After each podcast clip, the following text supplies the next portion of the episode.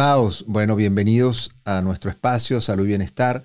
Eh, de verdad que les invito a que vean el primer episodio para que tengan una secuencia con esto. Tenemos al doctor Eli Hendel, que es internista, pulmonólogo, neumonólogo y además especialista en el tema del sueño. Y van a entender por qué están relacionados además, eh, por qué de alguna forma todo el tema de neumonología con el tema de la respiración, el tema de la apnea del sueño, eh, está relacionado el tema. Así que eh, Eli Hendel es un, se formó en, aquí en medicina en, Nueva York y luego hizo entrenamiento en, medicina interna y pulmonología en el Hospital del Condado en USC y además después entrenamientos en el tema del sueño.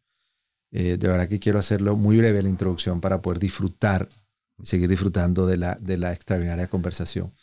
Eh, te comentaba que yo cuando apenas me monto en el avión me quedo dormido. Este, ¿Eso a qué obedece? Yo recuerdo que mi esposa siempre me dice que qué fastidio porque yo apenas me monto en el avión me duermo y yo disfruto. O sea, la persona que va al lado mío pasa el, viaje más aburrido porque yo no, no, no, estoy dispuesto a conversar. Yo apenas me monto, enseguida me duermo. ¿Eso obedece a algún aspecto de la presurización del avión o es simplemente... No es la presión. Eh, no. no. Eso no nota la diferencia hasta a 15 mil pies. Y lo que hace la diferencia la gente que tiene problemas eh, de pulmonar que baja la oxigenación. es la condición de uno. Está uno acondicionado cuando se mete al avión y está pensando en ciertas cosas. Mucho de la conducta de, que dirige cuando uno se duerme es la condición de uno.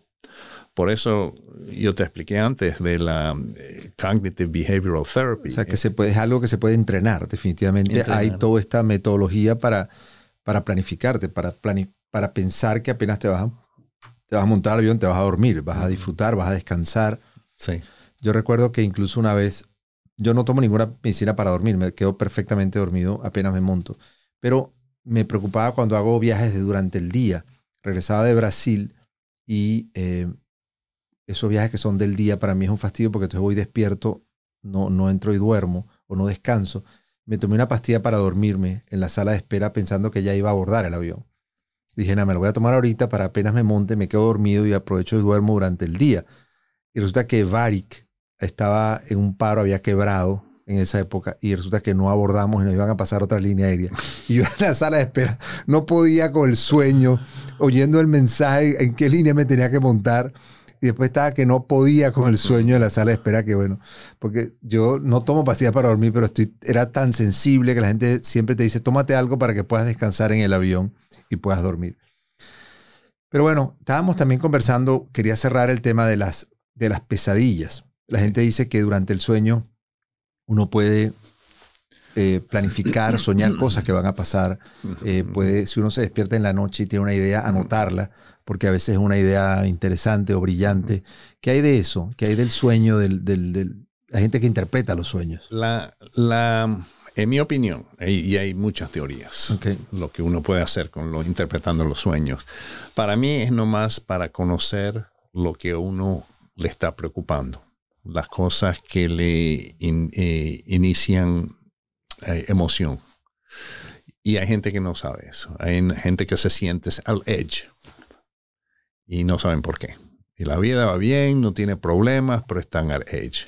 Entonces, saber lo que está pasando durante los sueños. Y los sueños no son, no, no son fáciles de interpretar. Los sueños no son una historia, un cuento con principio, final. El, el sueño es una experiencia. Entonces uno pasa la situación, el escenario, para nomás experienciar la experiencia.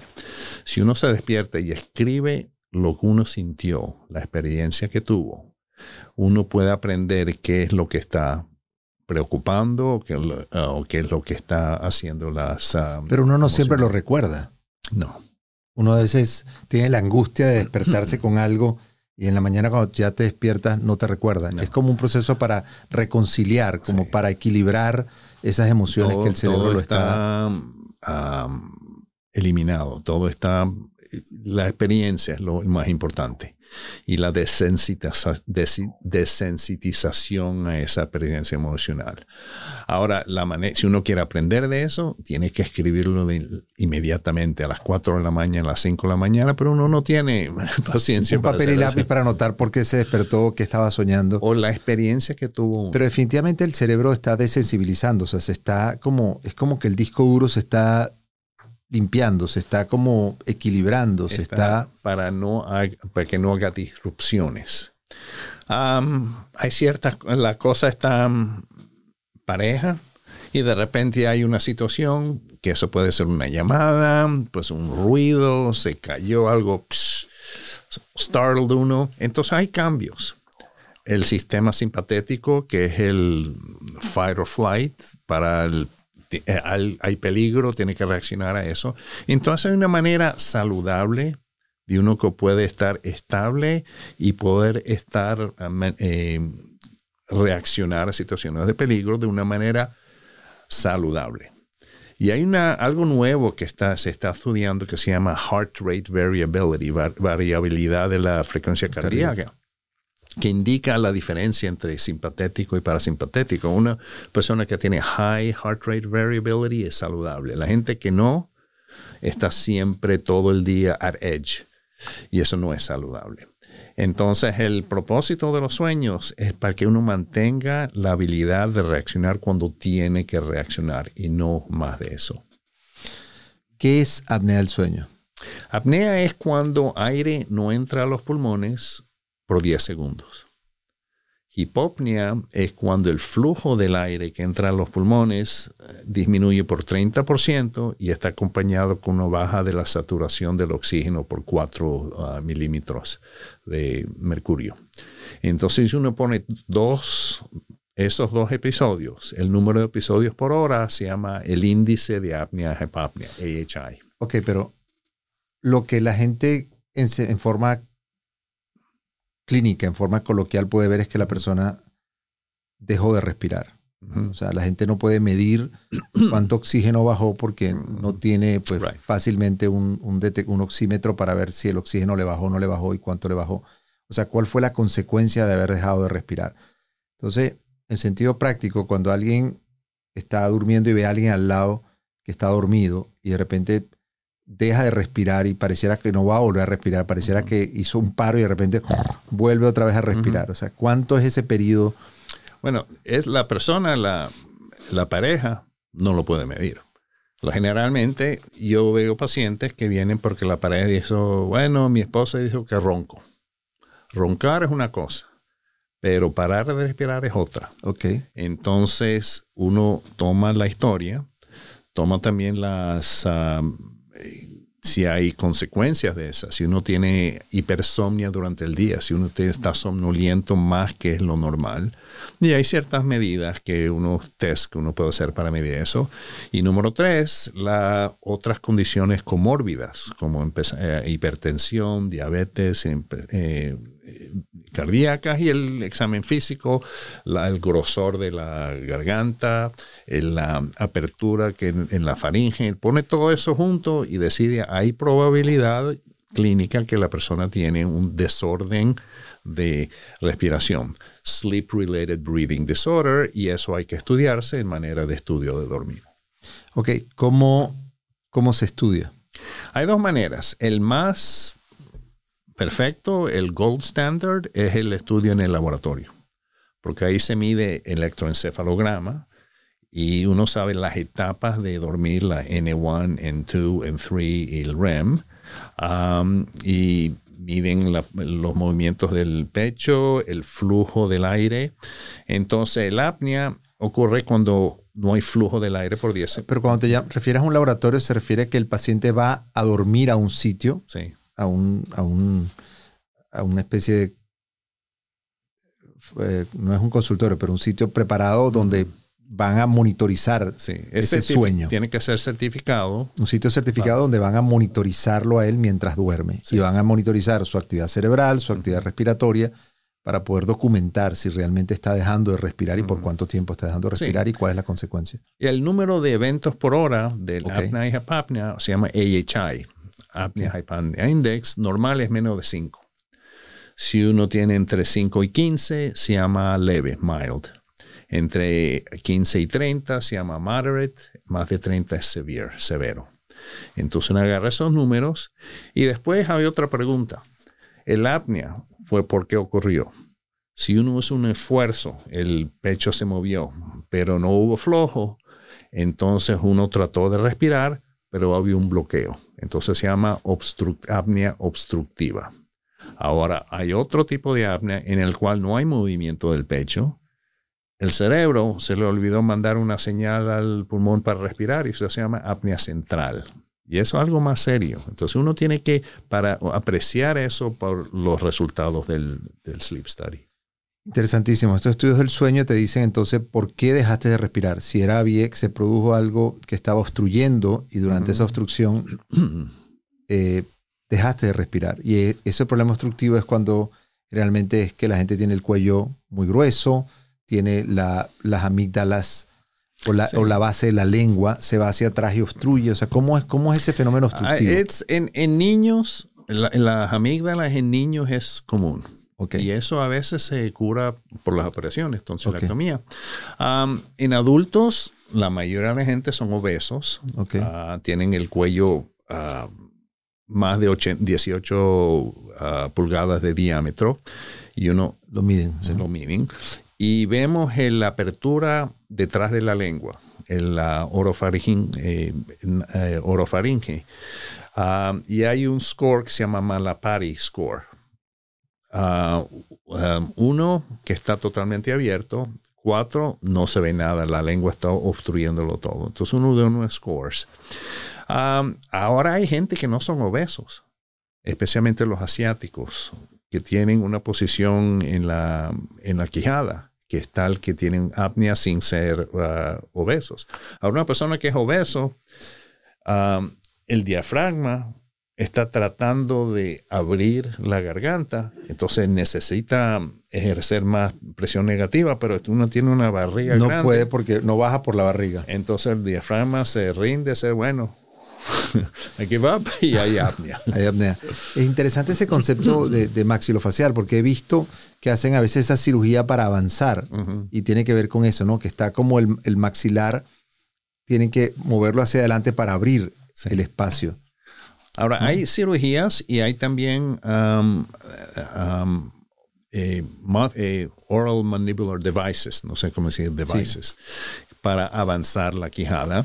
Um, hay ciertos devices que nomás ponen un aparato al el tipo de la lengua y lo mueve la lengua para, para adelante. Y esos son útiles cuando uno tiene mild o moderate. Cuando uno tiene severo, no funcionan mucho. Hay unas operaciones en la cual cortan parte del paladar suave, soft palate, ah, cortan la úvula y parte del, uh, soft palate se llama UPPP, úvulo palato faringoplastia. Que es básicamente quitar parte del paladar o, parte de la base de la lengua para que el aire pueda pasar más fácilmente. tener la apertura más Abrir el espacio. Funciona más o menos y hay side effects de eso. Ok. Tenemos que hacer un pequeño corte, eh, pero súper interesante. Vamos a entrar un poco ya al tratamiento quirúrgico y no quirúrgico de la apnea del sueño.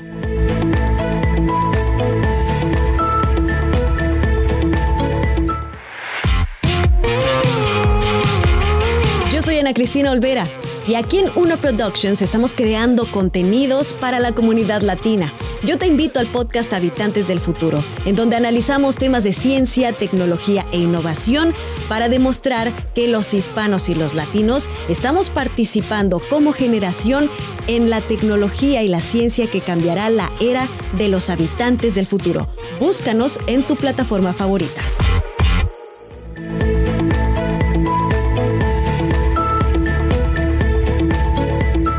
Bueno, vamos a continuar con el con el tratamiento de la apnea del sueño. Ya hicimos el diagnóstico, se sospechó clínicamente que era una persona que está que se duerme durante el día, no durmió bien, evidentemente eh, obesos, un cuello grueso, se piensa o que haya un tema maxilofacial, evidentemente esa persona no durmió, se hacen todos los estudios, se sabe que está pasando estas etapas y ellos ya hicieron el diagnóstico de que hay un tema de apnea del sueño. La mayoría de estos pacientes se tratan con diferentes aparatos que meten el aire a presión o usan dispositivos prótesis que mantienen esto abierto. ¿Cómo, cómo se ha desarrollado esto? para mí, lo que funciona es la máquina de um, eh, presión positiva. CPAP, Continuous Positive Airway Pressure. Entonces, lo que esa máquina hace, uno se pone la máscara o en la nariz o en la, la boca o los dos, dependiendo de la anatomía de uno, el, el, la confort, eh, cuánto cómodo es uno. Y esa da aire a cierta presión. Y esa presión mantiene la garganta abierta. Todo lo que, ah, eh, la obstrucción no solo es en la faringe, pero más abajo. la, en la nariz hay cartílagos, en la tráquea cartílagos, todo eso está abierto, pero en el medio está maleable para hablar y para tragar, entonces eso se colapsa y eso se mantiene abierto con el CPAP. Ahora, el CPAP es una presión y cada persona necesita diferentes presiones y eso se eh, descubre en el laboratorio. Si uno tiene, necesita una presión alta para mantener eso abierto, entonces una, una ah, cosa es respirar, inspirar. Bueno, es fácil respirar cuando viene el aire para uno, pero eh, expirar cuando el aire, el, máquina está dando aire a uno es más difícil. Entonces, si uno necesita una presión muy alta, yo le doy algo que se llama BiPAP. Hay dos presiones, una expiratoria y otra inspiratoria. Entonces, hay que ajustar la CIPA para la comodidad de uno. ¿Qué tan cómodo es? Bueno, hay gente que se acostumbra más fácil que otras. Generalmente la gente que tiene apnea severa, una, una vez que empiezan a usar el CPAP, y es una maravilla porque duermen, descansan. No pueden dormir sin. Ya no pueden dormir sin eso. Se la llevan a, donde, sea. A donde sea. donde sea. Hay gente que tiene dificultades. Yo tengo una estrategia que tengo un programa y que le digo a la gente que trate de usarla durante el día cuando está despierto, viendo televisión, acostúmbrate al, aire y después, si te acostumbras, tomas una siesta durante el día y practicas qué posición.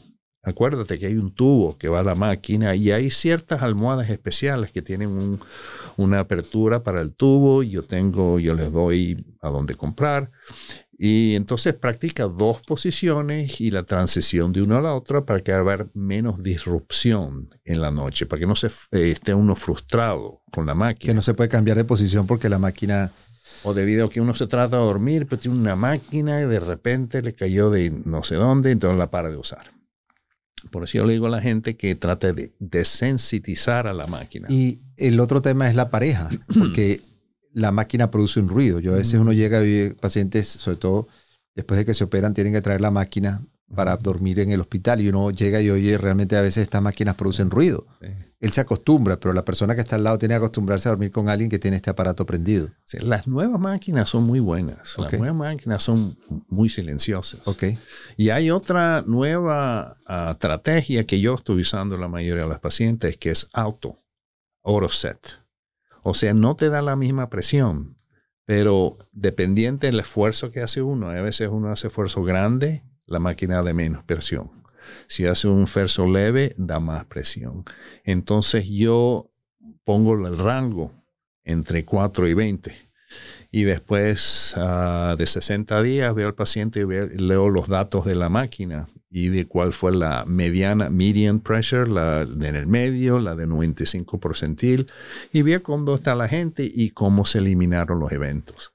Entonces, no solo es tratamiento, pero continuar yendo con un médico que sabe cómo leer. Claro, para hacer los ajustes y, y que tengas realmente la mejor, el mejor equipo y la mejor tecnología. te vas a sorprender cuánta gente no, no hacen eso. Que se pone una máquina y queda de por vida con ese dispositivo sin ningún ajuste, o no lo usa. No lo usa. Porque, o no sabe ni siquiera que tiene. Lo que pasa, de típico, va un paciente al médico de cabecera, le dice, mi esposa se está quejando, estoy Ah, roncando, lo manda a un estudio de dormir, le llega la interpretación con el doctor y yo interpreto también por unos laboratorios y dice, recomendamos CPAP con presión de tal y tal, él ordena, No lo usa. Y, el doctor no sigue los datos y la persona no lo usa. Ahora, el peligro de eso es que Medicare requiere que uno pruebe que lo está usando. Si no tiene la prueba que lo está usando, entonces ellos van a la compañía del, del DMI, del, equipo, y quieren su dinero de, regreso. Entonces las compañías insisten que el hombre demuestre que lo está usando, que vaya el doctor, que mande la nota que lo está usando para ellos protegerse. Claro. Y si no lo manda, ellos agarran la máquina de regreso. Claro, le quitan la máquina y el señor al final entrega la máquina y no la usa, que es lo que lo debería era usarla. Y, yo tengo pacientes que me vienen, me dieron sí, papá, hace dos años, pero me la quitaron, ahora quiero que me deje otra. Entonces, bueno, no puedo hacer, tengo que empezar todo, el proceso otra vez al principio. Wow. Ahora, ¿qué hay? Ya pasamos por, la, por el CPAP, pasamos por la posibilidad de cirugías. Estábamos conversando que hay ahora nuevos este, nuevos marcapasos, nuevos equipos que te hacen. ¿En qué consiste? ¿Qué es esto? Sí, eso es fascinante. Es una compañía se llama Inspire. Y lo que ellos producen es una máquina, una batería que está conectada a un alambre que está, se rodea, rodea el nervio hipogloso, que estimula al, el músculo glosofaringeo en la base de la lengua. Entonces, cuando se, eh, eh, ve que uno tiene una apnea, manda un estímulo al, músculo y eso contrae la lengua y se abre la... Como un marcapaso, pero en vez de hacer que el corazón se contraiga, sí. que regula el... hace que se contraiga la orofaringe para... ¡Wow! Entonces la ventaja de eso es que uno no tiene problema con compliance porque siempre lo va a usar. eso no se puede quitar. Claro. las dificultades son es que no hay muchos que lo hacen. Yo fui recientemente a un, congreso de sleep y pasé por el booth, por la mesa de la compañía esa y les pregunté, tengo problemas encontrar a alguien en mi área, en, ¿sabes? Los Ángeles, la área metropolitana, saturado de médicos. Yo creo que 40% de todos los médicos en California están en esa área metropolitana. Ellos vieron en su lista de certificados solamente hay tres cirujanos. Tres cirujanos que hacen el procedimiento. Sí. La otra cosa es que para uno calificar a eso, uno no puede ser obeso. Tiene que tener un BMI menos de 32. Uno tiene que tener un estudio que sea severo, que tenía um, más de 30 AHI, y uno tiene que hacer un procedimiento que se llama DICE. No sé si has oído, hablar de eso. Es Drug Induced Endoscopy. Lo hacen los otorrinos que ven las cuerdas vocales y la faringe y le dan medicina para ponerlo uno a dormir y ven cómo son las contracciones. ¿Cómo se cierra? Entonces se cierra concéntrico de todos los lados. Eso no, no califican para eso. Si, eh, si la contracción es antero-posterio, entonces sí califican. Entonces, hay criterios para decidir, pero bueno, definitivamente va a ser apasionante, ¿no? Con el tema de tecnología, cómo ya se puede llegar y no necesariamente va a ir a, las máquinas de presión positiva o a los dispositivos. Hay personas que también usan algún dispositivo dentro de la boca, ¿no? Sí, y esos son, trabajan en mild, en leve, Ah, acuérdate que no es solamente por detrás de la boca el problema, el problema es por abajo. Porque la faringe es maleable y se cierra. Claro. Entonces el, tono muscular está menos cuando uno está dormido y cuando hay más grasa en el cuello lo cierra uno. Entonces eso no se resuelve con esos aparatos. Solamente con eso. Hay gente que, que se para dormido, que va a la cocina, sí. ¿Cómo, cómo funciona eso? Desorden de comer, eating behavior. Y hay gente que hace cosas y no se acuerdan y van en la mañana siguiente, ven en la cocina y platos y cosas y quién vino aquí y cosas así. eso es algo interesante. Ahora acuérdate que durante el REM está uno paralizado. Entonces no puede hacer todas esas cosas. Entonces hay gente que pasan más tiempo en la ah, etapa transitoria N1. N1. Y ocurre mucho en la gente que tiene um, chronic pain, dolor crónico. porque muchos de los movimientos interrumpen. Entonces yo veo pacientes que me dicen, ah, tres días no dormí nada. Y eso es imposible. Pero yo sé que ellos piensan porque pasaron más en N1. Y como te acuerdas, en N1 uno está consciente del ambiente. Uno oye el ruido, uno siente las moscas.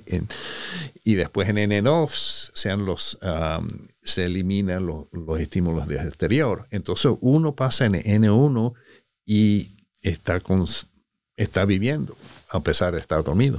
O sea, entonces ese sonámbulo está en N1. Sí. Está caminando, está haciendo cosas que Mm. está conectado, pero no se recuerda. Y hay, se está estudiando que hay muchos de los efectos secundarios de ciertas medicinas que causan eso. Se llama amnesia retro, retrogra- retrograde amnesia. Am, uno de los más populares es la, la más popular medicina para dormir, ah, Ambien. y Halcyon, la que venía, y tuvo antes de esa, que estuvo asociado con amnesia, lo cual era peligroso con la gente de ah, más avanzada edad.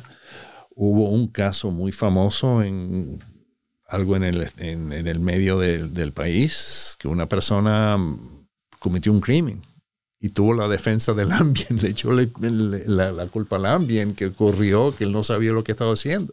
¡Wow! Entonces, ah, y hay, hay otras medicinas que, son, que también son antidepresivas que tienen esos side effects. ¿Cuándo, ¿Cuándo indicarías alguna medicina para dormir? Entiendo, por lo que veo, evidentemente, y he estado apasionado entendiendo el tema de, de reentrenar, el tema definitivamente de que hay un tema de conducta y que hay que Sí. pasar por todo un proceso para reeducarte y entender el tema del sueño. Pero si entendiste que te tiene que acostar una hora, tratar de ir a, por supuesto, consulta con expertos para reentrenarte, pero cuando un médico experto en el tema decide que este paciente requiere darle alguna medicación, la gente siempre ha tenido miedo también a la adicción, Sí. a la tolerancia a estos medicamentos, que después va a requerir mayor dosis, que después deja de funcionar, que después no puede dormir sin esos medicamentos. ¿Cuándo indicar un medicamento? ¿Cuándo hay estos riesgos de tolerancia? ¿Cuál, No, cuál es tu visión real. La adicción esto? es real, Por especialmente en nuestra cultura. Ahora, está recomendado usar esos um, medicamentos um, intermitentemente por, eh, para eh, poca duración, short duration, porque da resultados. Para eliminar la frustración que va a tener uno con insomnio, que no, no está haciendo nada, no está resultando, se le ayuda un poco.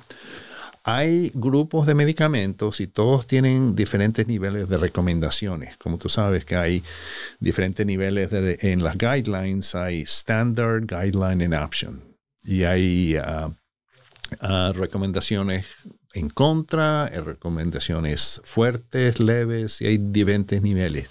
Lo más interesante en la evidencia, en las guidelines para los en contra, es la más común que es el medicamento más común que se usa, que es trazodona.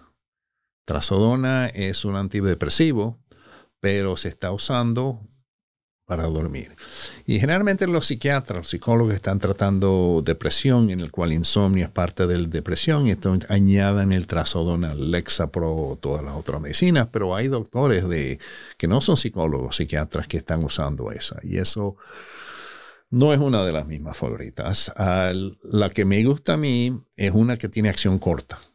La mejor medicina que, ah, para dormir es la que te ayuda a que te duermas y se sale de tu sistema para no afectar los, ah, las etapas de dormir y que no tenga efectos el día siguiente. Uno de los problemas del Ambien es que la gente tiene el efecto del día siguiente. Por eso la FDA recomendó en las mujeres que no se utilicen más de 5 miligramos. Generalmente siempre la gente toma 10 miligramos, en las mujeres especialmente. Vinieron con esos datos. Um, hay otra um, que um, eh, explica que uh, trabaja por los receptores de la melatonina, entonces no afecta al cerebro, no afecta como los benzodiazepinas, y eso también es más safe, se llama, pero es cara, se llama Roserem, esa es otra de mis favoritas. Entonces estos son como inductores del sueño. Sí, Que, pero es interesante los diferentes mecanismos, ¿no? sí.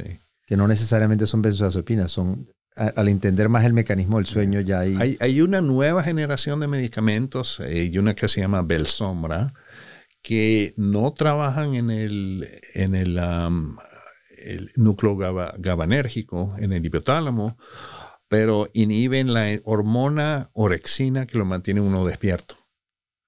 Entonces, esas son buenas para la gente que tienen uh, hyperarousal durante la noche. Se van a la, a la, cama pensando muchas cosas.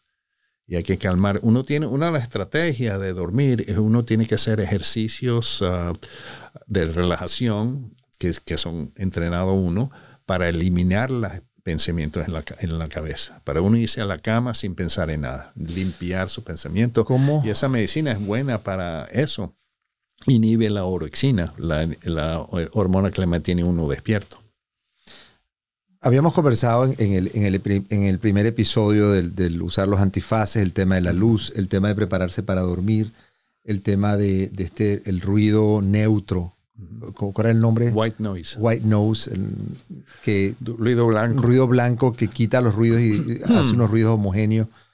El tema de, la, de meditar o tratar de relajarse, tratar de, de prepararse. Eh, ¿hay algún... Limpiar tu cerebro de pensamientos. Se dice fácil. Mental cleansing. Pero a veces es difícil este, tratar de poner en orden. Pues, relajación requiere entrenamiento. Requiere entrenamiento. Es una skill, una habilidad, uno tiene que aprenderla y practicarla. No es fácil. No es simplemente decir, bueno, la gente le dice fácil, pero medita. Pero dice, bueno, ¿en qué pienso? O la gente, eh, es una disciplina, hay que practicarla y entenderla para poderla hacer.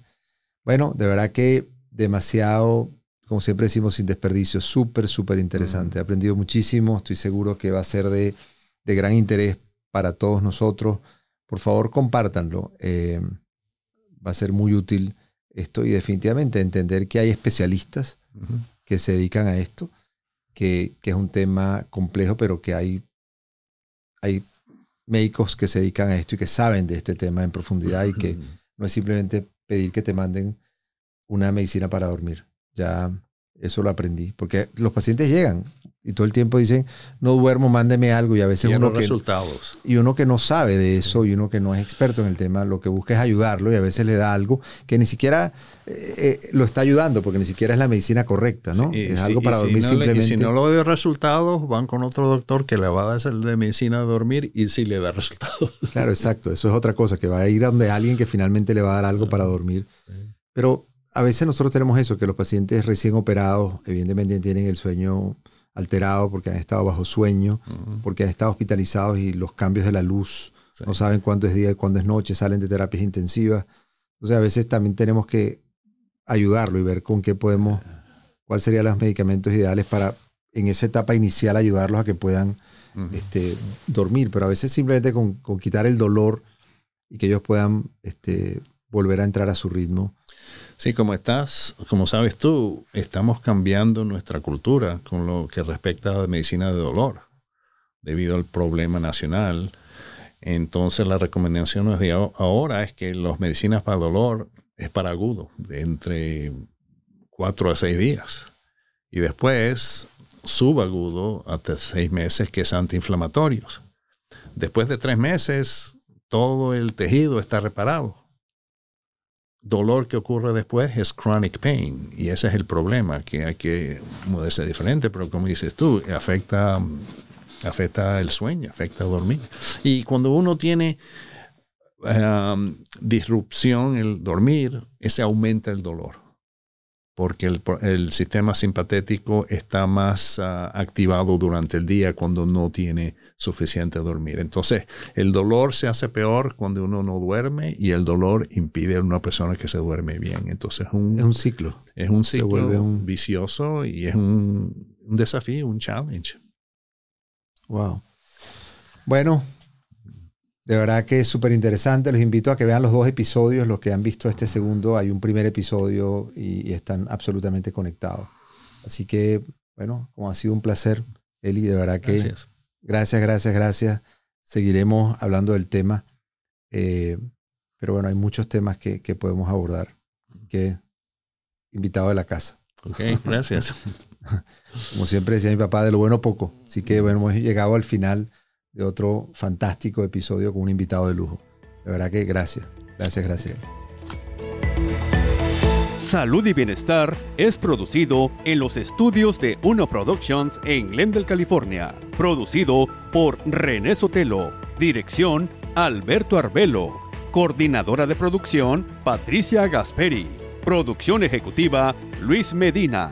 Productor asociado Aleira Tomás. Postproducido por Christian Walter. Edición Carlos Knight.